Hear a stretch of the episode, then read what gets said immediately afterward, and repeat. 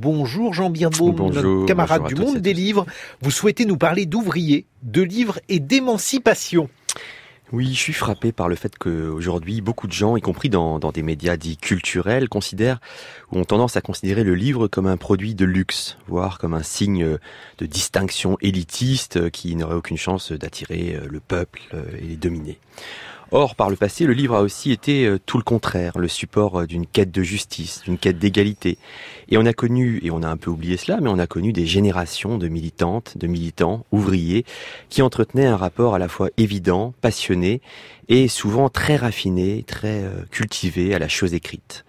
S'il fallait citer un nom ici, on pourrait nommer Eugène Varlin, ouvrier relieur justement, pionnier du syndicalisme français, membre de la première internationale, élu de la commune de Paris et qui fut fusillé lors de la semaine sanglante. Eugène Varlin est l'un des plus célèbres, l'une des plus célèbres figures de ce qu'on appelle le mouvement ouvrier, expression aujourd'hui un peu désuète, mais qui a été longtemps centrale dans le débat social et politique, expression qui aura désigné bien plus qu'un élan militant. Le mouvement ouvrier, c'est un idéal ancré dans des gestes quotidiens, des espaces partagés, des rituels communs, une culture transmise de corps en corps, bref, quelque chose comme une civilisation. Que cette civilisation du mouvement ouvrier ait été étroitement associée au livre, au livre comme objet, au livre comme univers de pratique, vous le constaterez en vous plongeant dans le beau volume qui vient de paraître aux éditions Libertalia.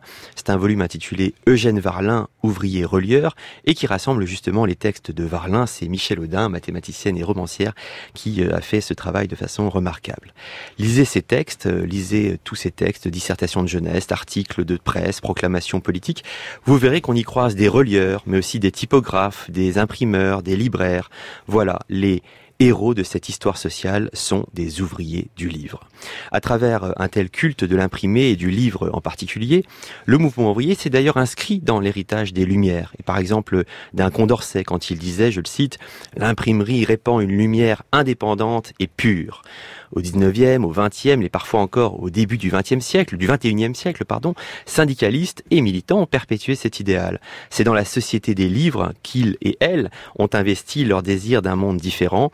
Le mouvement ouvrier, c'est, certains diront, c'était des femmes, des hommes convaincus que ce qui se joue, que ce qui se jouait à même la page, noir sur blanc, c'est la diffusion du combat contre l'injustice et donc le sort de l'humanité tout entière. Le mouvement ouvrier, c'était ou c'est une dynamique collective étroitement associée liée à un moment qui lui-même faisait coïncider espérance d'émancipation et puissance de l'imprimé.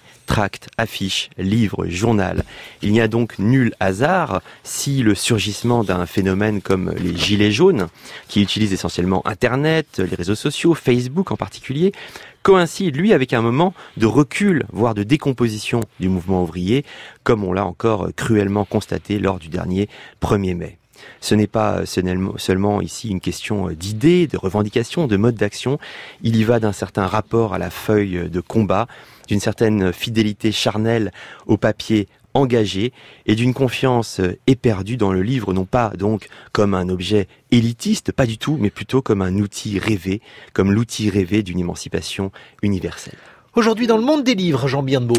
Bah donc vous retrouverez notamment euh, Eugène Varlin, également une double page euh, pour saluer les assises internationales du roman à Lyon, dont nous sommes euh, partenaires. Romain Gary qui entre dans la Pléiade, ça sera sous la signature de Pierre Lemaître. Et puis à la une, Philippe Roth qui s'explique, qui explique son rapport à la littérature. Ce sont les grands textes que Philippe Roth, l'écrivain américain, a consacré donc à la littérature. Ça paraît chez Gallimard et ça s'appelle Pourquoi écrire?